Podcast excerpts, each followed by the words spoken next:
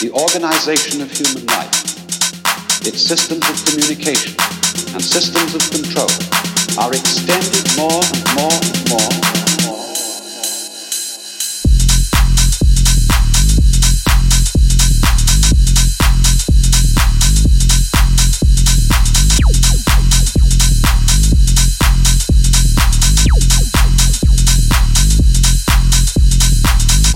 If you take this of what we call the conquest of nature, the task of making order victorious over chaos or randomness, if you take this seriously, you will look upon it as warfare. And you will firmly believe that the most urgent thing that possibly can be is to make order prevail.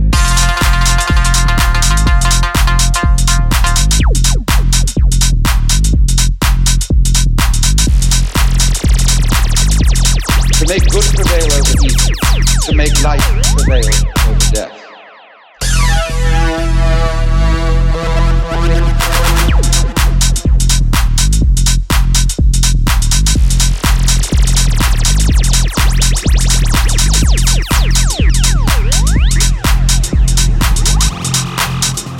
So then,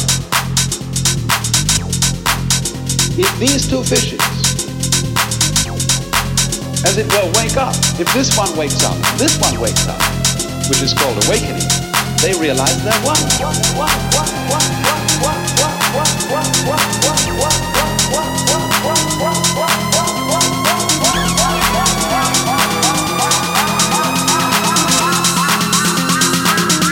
Now, the question is,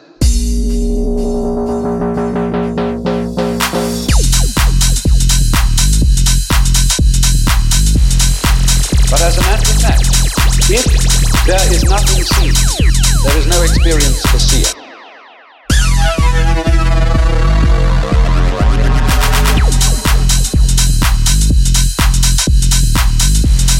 If there is no seer, there is no experience of anything seen. They both go together in the same way as the black and white.